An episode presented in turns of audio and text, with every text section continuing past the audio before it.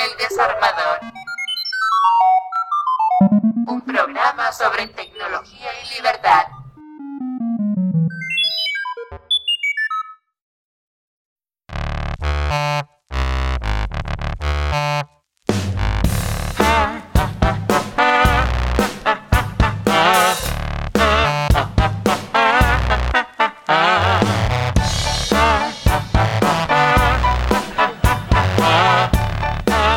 Bienvenidas a todas las personas que nos escuchan en este desarmador, una propuesta donde abordamos asuntos tecnológicos y vemos cómo es que podemos desarmarlos para entenderlos mejor.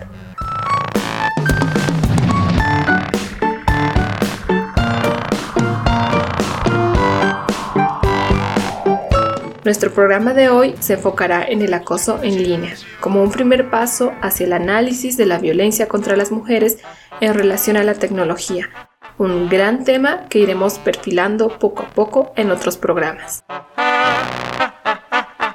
Contamos el día de hoy con la agradable presencia de María Galindo, anarcofeminista, miembro del colectivo Mujeres Creando, quien desde su recorrido activista nos estará acompañando en esta discusión.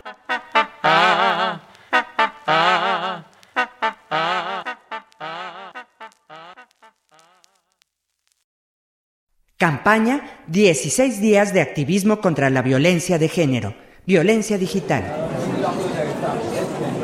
Hola, he decidido acercarme a este grupo de ayuda porque no sé qué hacer. Mi vida privada de pronto se vio invadida por otros. He sido expuesta de manera sexual en las redes sociales y me han hecho mucho daño a mí, a mi familia y a mi futuro. Te cuento. Hace unos años salí con un tipo que decía quererme. Se portaba cariñoso, amable, estaba siempre atento a lo que yo necesitara. Me hizo sentir a gusto. Por un momento pensé que sería la persona con la que compartiría mis sueños y entonces decidí compartir mi vida íntima con él. Pero las cosas no funcionaron. Algo pasó que se alejó. No logré entender por qué. ¿Por qué dejé de ser lo más importante para él? Yo seguí con mi vida hasta que comenzó el tormento para mí. Estaba a punto de casarme, logré terminar una carrera y tener un buen trabajo, cuando comenzaron a llegarme correos electrónicos hablándome de algo que no entendía.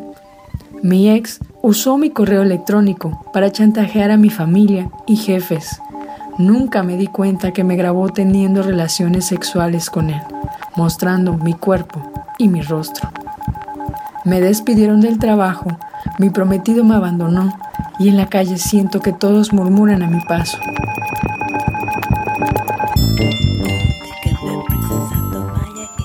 Ahora me he dado cuenta que podemos usar herramientas que permitan cuidar nuestros datos.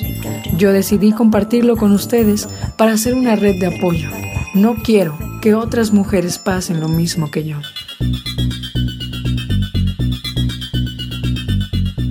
Unidas, tejemos fortalezas. Una producción de Palabra Radio.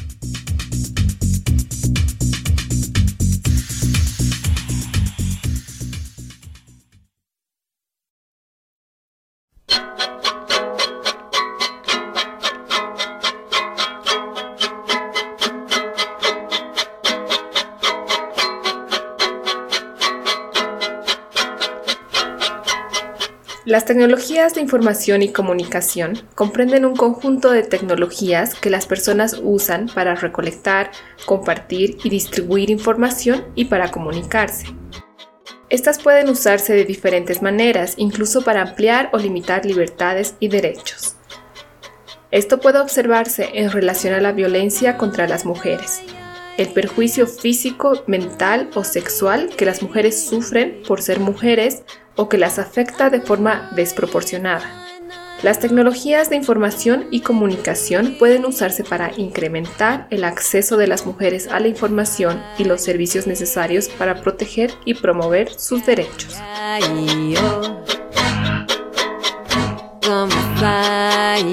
En todo el mundo, las mujeres padecen desigualdades económicas, políticas, sociales y culturales basadas en el género. Que incluyen el acceso a derechos como la educación, la salud y la seguridad. En relación a la tecnología y desde una perspectiva global, cada vez más las mujeres experimentan violencia por el uso de Internet y los teléfonos móviles. Las mujeres tienen menos acceso a las tecnologías de la información y la comunicación y menos control sobre ellas que los hombres, y las usan de manera diferente. La violencia relacionada con la tecnología es una forma de violencia contra las mujeres que se manifiesta en el contexto de estas nuevas tecnologías.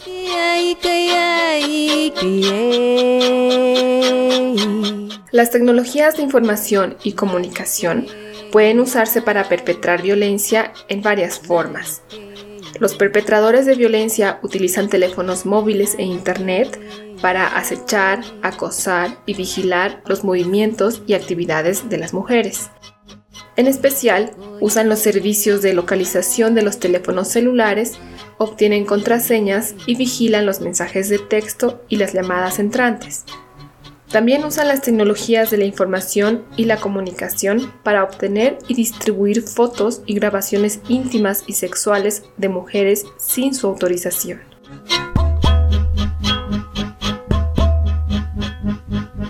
Las formas más frecuentes de violencia contra las mujeres relacionada con la tecnología son la violencia de pareja íntima, que es cuando la tecnología se usa en actos de violencia y abuso en relaciones íntimas o conyugales.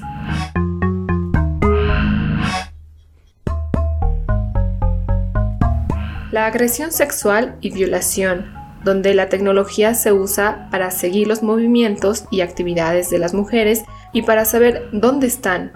También cuando la violencia continúa mediante la grabación digital y distribución de la violación. En otros casos, se han utilizado avisos o mensajes falsos en Internet para atraer a las mujeres hacia situaciones en las que sufren agresiones sexuales.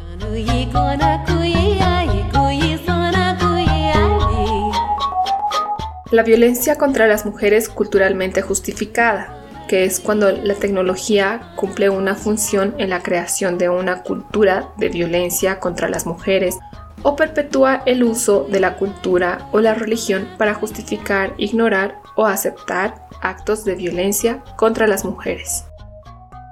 Y finalmente, el hostigamiento en línea y ciberacoso, una de las formas más visibles de violencia contra las mujeres.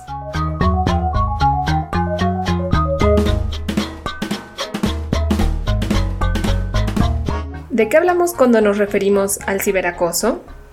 Entendámoslo como una forma de persecución que se vale del uso de información electrónica y medios de comunicación para ejercer presión sobre un individuo o un grupo de personas. Puede darse en distintos ámbitos y de las maneras más diversas, pero lo seguro es que en Bolivia, por ejemplo, es cosa de todos los días. Claramente no podemos reafirmar este argumento en datos estadísticos porque no existen. Tampoco podemos basarnos en los resultados de un informe serio sobre los alcances de la violencia contra la mujer relacionada con la tecnología en este país porque tampoco existe. Pero sí que podemos preguntarle a María, desde su experiencia como activista feminista y anarquista, María, ¿has conocido muchos casos de acoso en línea?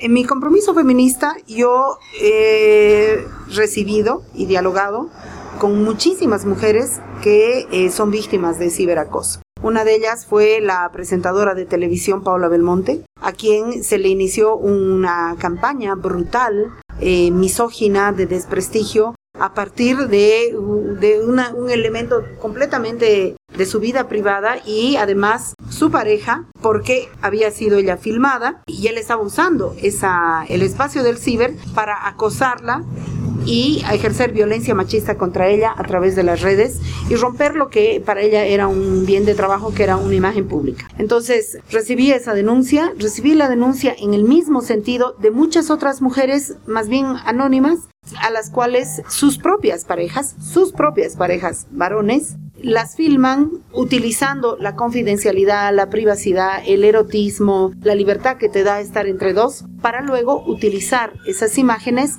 en un contexto diferente, en un contexto público y exponerlas a la humillación pública.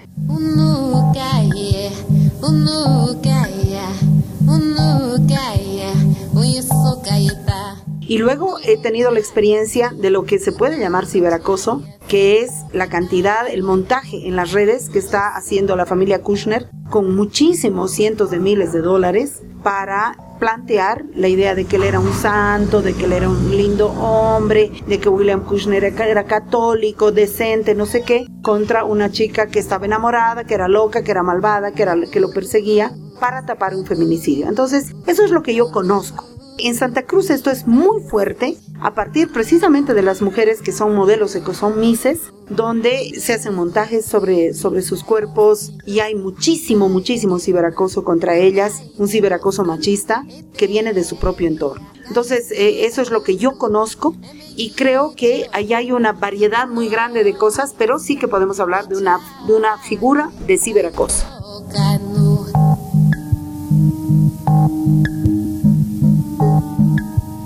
En efecto, existen bastantes más cosas de por medio. El ciberacoso tiene que ver con anonimato, con privacidad en línea, con la exposición de nuestros datos y más. Vamos entendiendo la dimensión del problema. El ciberacoso es una forma de violencia digital y existe como una extensión de la violencia de género.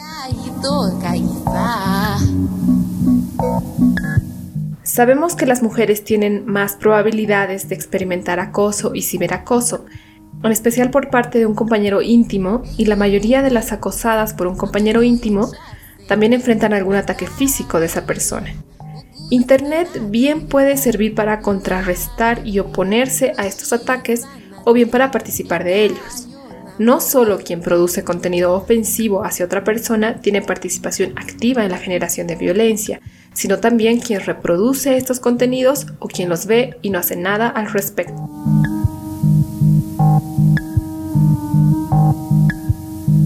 La primera cosa que me gustaría a mí desmitificar es que los casos más graves de ciberacoso vienen desde dentro del entorno de una mujer, tu padre, tu hermano, tu amante, tu compañero de curso, etcétera, un hombre que te conoce, que tiene una relación contigo que lo que está haciendo es usar las redes para amplificar su violencia. Si antes podía usar un mensaje anónimo, podía usar sus puños para pegarte, podía hacer su carro para atropellarte, además ahora de todos esos instrumentos puede usar el famoso Facebook para controlarte, para acosarte, para desprestigiarte y sobre todo para sacar las cosas de contexto. Creo que otra, otro caso de ciberacoso muy fuerte ha sido la reproducción de la violación de la mujer indígena trabajadora de la limpieza en la Asamblea Legislativa de Sucre. Cómo se ha reproducido ese video en las redes amplificando, multiplicando y retirando la violación. Cuando tú metes una imagen de violencia en la red, lo que tú estás haciendo es reproducirla exactamente, estás reproduciendo esa violencia.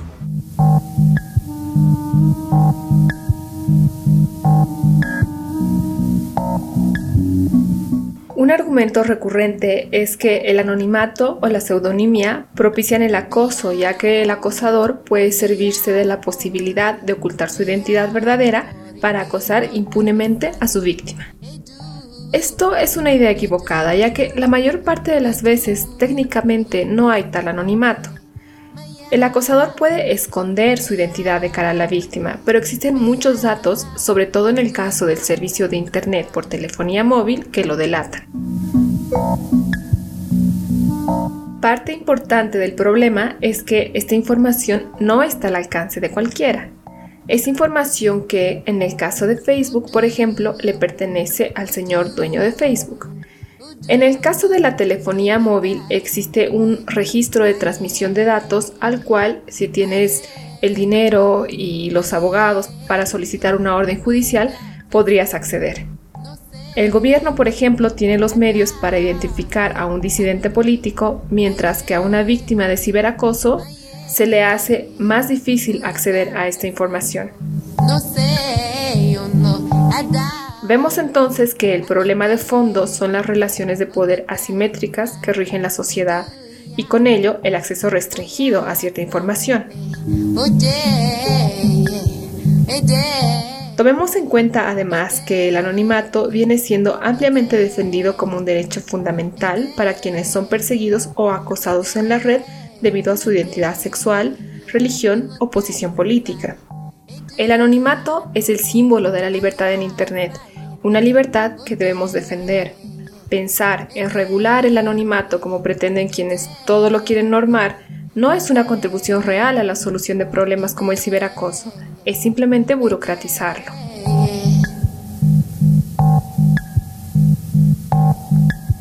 Es momento de hacer una pausa.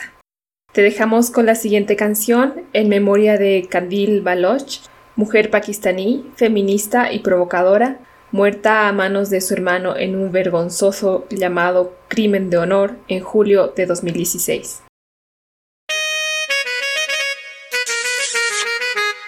Baby, please don't do it again. Baby, please don't do it again. Please don't do it again.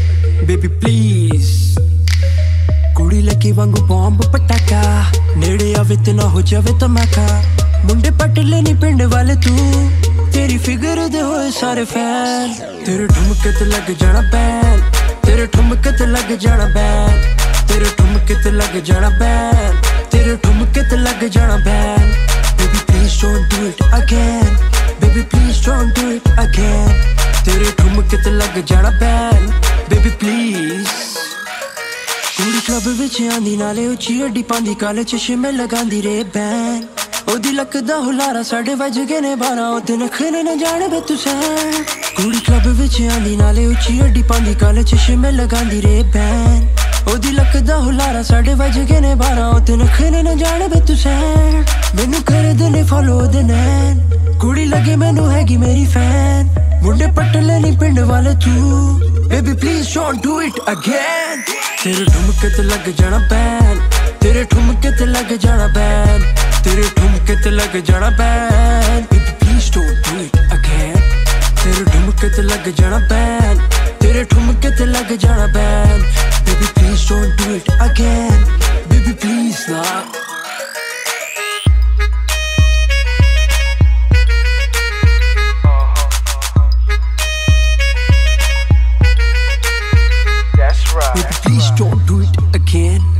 Baby, please don't do it again. Billo, please don't do it again. Baby, please don't do it again. तेरे ठुमके ते लग जाना बैन तेरे ठुमके ते लग जाना ban baby please don't do it again तेरे ठुमके ते लग जाना ban baby please don't do it again तेरे ठुमके ते लग जाना बैन तेरे ठुमके ते लग जाना बैन तेरे ठुमके ते लग जाना ban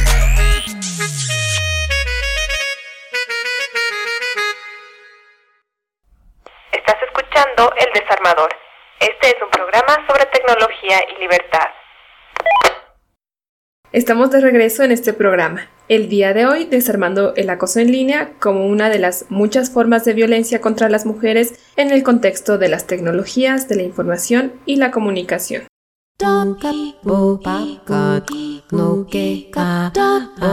Las relaciones de poder que están en la realidad social concreta se reproducen y quizás se amplifican muchísimo más en las redes sociales. Por ejemplo, se compra, se compra promoción de ciertas publicaciones, eso depende de un poder adquisitivo.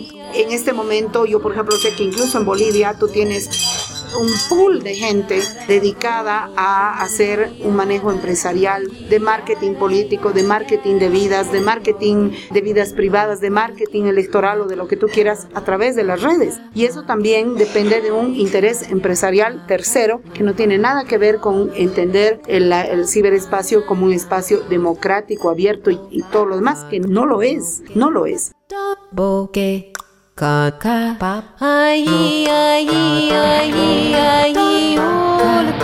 El detalle final de digamos, del uso de poder en las redes sociales es el capital.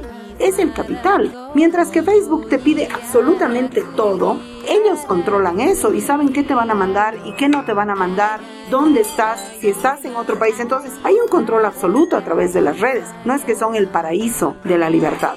Ahora que sí, seguramente hay quienes controlan a niveles macro las redes sociales, eso lo hay, ¿no? Y esa es la gran empresa del Facebook. Por eso te puede ofrecer todo gratis, porque está sacando ventaja de que tú estés ahí. Tú te conviertes no en usuario, sino te conviertes en capital simbólico. Cada vez que alguien abre una cuenta de Facebook, lo que hace es capitalizar al dueño de Facebook. Lo capitalizas, tú eres como lo que vende, tú eres su mercancía pero ¿qué puedes hacer? Por eso no vas a tener redes sociales, tampoco usarías el internet, tampoco tendrías celulares, tampoco esto, tampoco aquello. Y entonces no te puedes limitar. Yo sí creo que hay todavía un margen interesante y que hay que usarlas. Yo creo que hay que usarlas.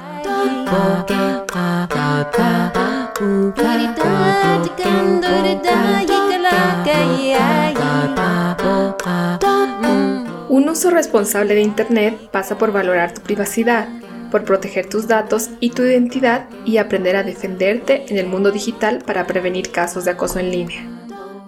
Es común pensar que no nos hace falta tomar recaudos en esta dirección y cuando nos damos cuenta de su importancia puede que ya sea tarde. Les cuento una anécdota. Hace poco, una amiga me contaba que de repente no puede entrar más a su cuenta del Facebook. Para ella es grave, su vida digital es muy importante y recién se pone a pensar y se da cuenta de cómo ha sucedido. Hace poco recibió uno de estos videos de gatitos que le mandó su expareja. Y ahí fue que ocurrió este hackeo. El supuesto video de gatitos hacía algo más. Por eso es que pedía esos permisos que ella aceptó sin pensar. Al aceptar esas pantallas, ella estaba dando permiso a un programa maligno que en realidad, además de mostrarle el video, capturaba la contraseña de su Facebook y la mandaba a alguna parte donde el ex pudo leerla. Esto es lo que se llama un keylogger. Acá está el doble abuso de confianza. Primero, el personal, en las intenciones de la expareja. Y segundo, el tecnológico, en lo que una aplicación dice que hace cuando en realidad hace otra cosa. La lección es que no podemos ser ingenuas ni en lo personal ni en lo tecnológico. Y cosas aparentemente sin importancia, como darle al botón de si acepto sin pensar, son las que a veces llevan a consecuencias mucho más graves. La autodefensa digital es más importante de lo que parece y aprender al respecto está al alcance de cualquiera que tenga voluntad para hacerlo. ¿Qué más opciones existen ante el acoso cibernético? Hay quienes optarían por poner una denuncia y recorrer el camino judicial. Vamos a analizar esta opción. En Bolivia no existe legislación precisa para lidiar con el acoso cibernético, pero vamos a dejar a Erika Brusonic, abogada experta en estos temas, que nos lo explique.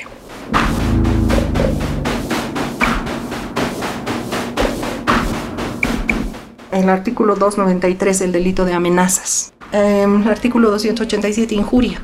El artículo 282, la difamación. La calumnia, que es el artículo 283, hay otro que es el 285, que es la propalación de ofensas. Todas estas penas son excarcelables. El autor no pisa un día la cárcel. Y es eso lo que está mal. En el caso de adultos que sean víctimas de estos delitos, que son una forma de acoso como las amenazas, la calumnia, la injuria, etc., son delitos de acción privada, en los que la víctima tiene que presentar una querella ante los juzgados de sentencia penal e iniciar el proceso penal, la querella, contra su acosador. Esto se resuelve como, en primera instancia, con una audiencia de conciliación.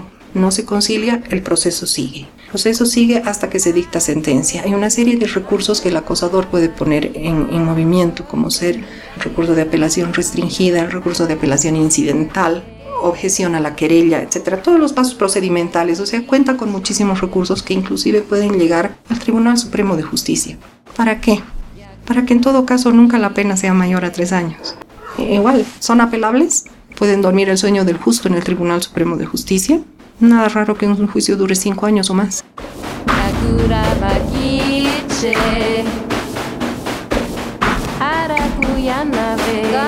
Primero que no existe ninguna legislación sobre el ciberacoso. O sea, las redes se entienden como un lugar de libertad, pero eso supone también un lugar de libertad donde el más fuerte tiene más fuerza, donde donde el que tiene más plata tiene más fuerza, son redes donde las relaciones de poder muchas veces se reproducen. Es decir, por ejemplo, yo he visto mucha complicidad entre hombres contra una mujer, lo que ha pasado con Paula Belmonte, ¿no? El país entero quería reírse, mofarse de ella, pisotearla, y había una complicidad masculina muy fuerte para hacerlo. Mira la ñata que no había sido, que había sido, que tal, que cual, ¿no? Entonces, no hay una legislación. Yo a muchas eh, compañeras incluso que han venido a querer buscar una parte legislativa, la, la, justicia boliviana es una basura, pero completa. Entonces ya me veo a una mujer iniciar un proceso. Por ejemplo, en el caso de Pablo Belmonte, yo lo sé, que los videos que ella ha presentado como prueba de su defensa eran objeto de manoseo morboso por parte de los fiscales y de los, oye, pasame, vos estás en el caso, yo quiero ver. Entonces, ¿qué clase de justicia es esa? Entonces, eh, yo creo que hay que generar otras corrientes de opinión y además sí que creo que es posible.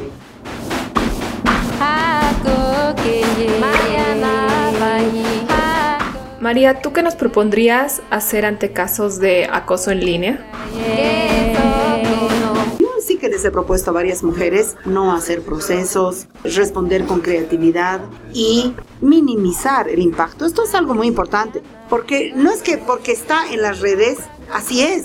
O sea, hay que minimizar también el impacto, relativizarlo. Entonces yo creo que tenemos que redimensionar eso, ¿no? Lo que yo propongo es que hay que contestar, hay que contestar, no en términos de responder a la discusión y amplificarla, porque si tú respondes a la discusión, lo único que estás haciendo es amplificar esa discusión que está ejerciendo violencia contra ti.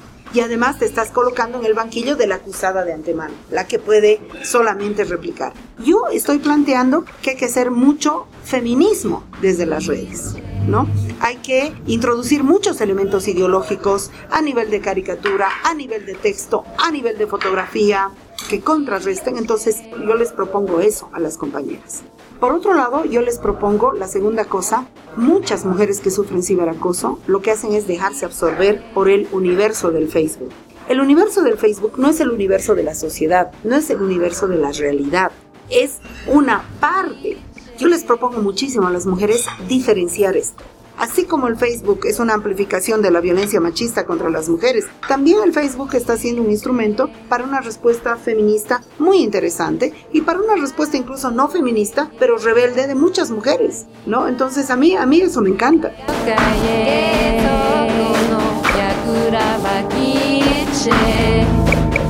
Otra vía de acción ante el ciberacoso pasa por superar los enfoques victimistas y punitivos que conllevan un alto grado de dramatización y el dejarlo todo en manos de los agentes del orden público a quienes exigimos que identifiquen y castiguen a nuestro acosador. Es importante tomar en cuenta que podemos actuar directamente sobre muchos de los aspectos que generan el acoso en línea.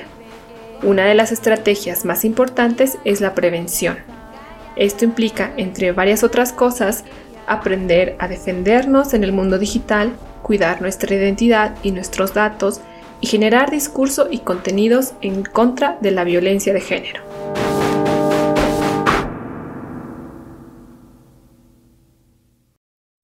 Campaña 16 días de activismo contra la violencia de género, violencia digital.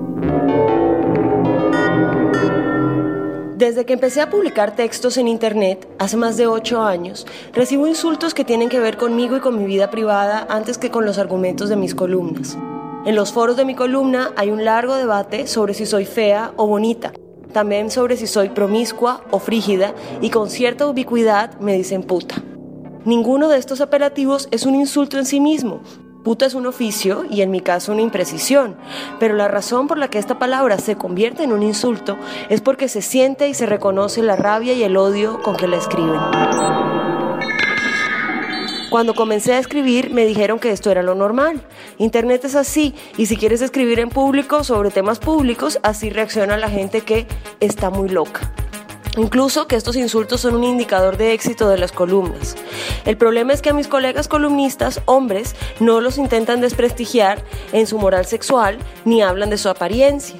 Sé además que mis colegas columnistas mujeres, blogueras, periodistas, tuiteras, se enfrentan a lo mismo que yo, sino peor. A todas nos dicen bien intencionadamente, no les hagas caso, a palabras necias, oídos sordos, no les contestes porque los alborotas más. El popular, don't feed the troll.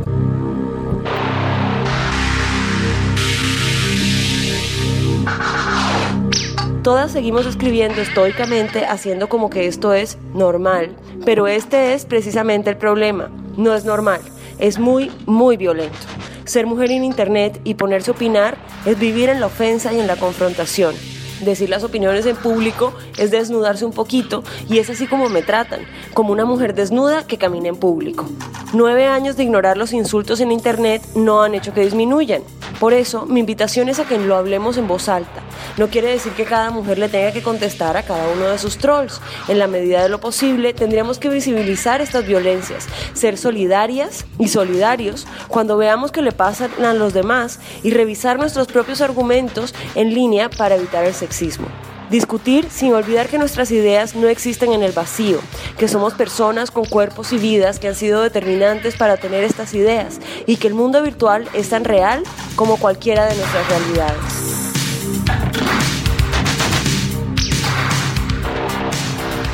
¿Tú qué harías?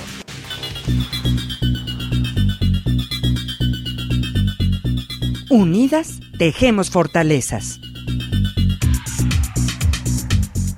Una producción de Palabra Radio.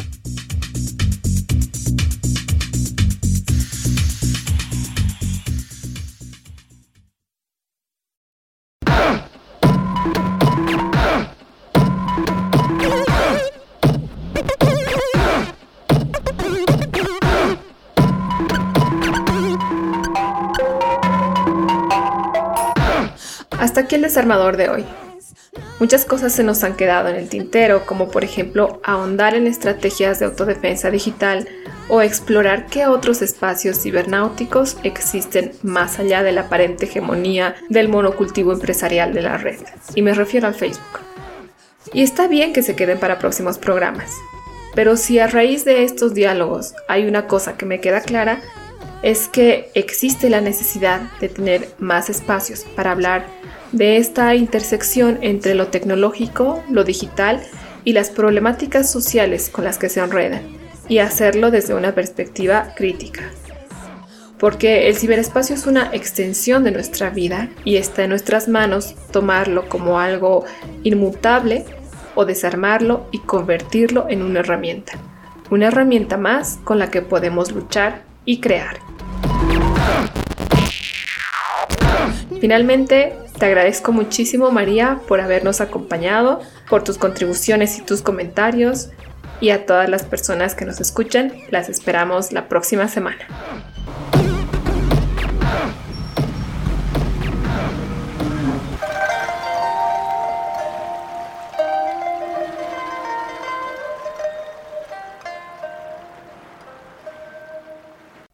Ha sido una realización de Emilia Hacker Producciones. Cambio y fuera.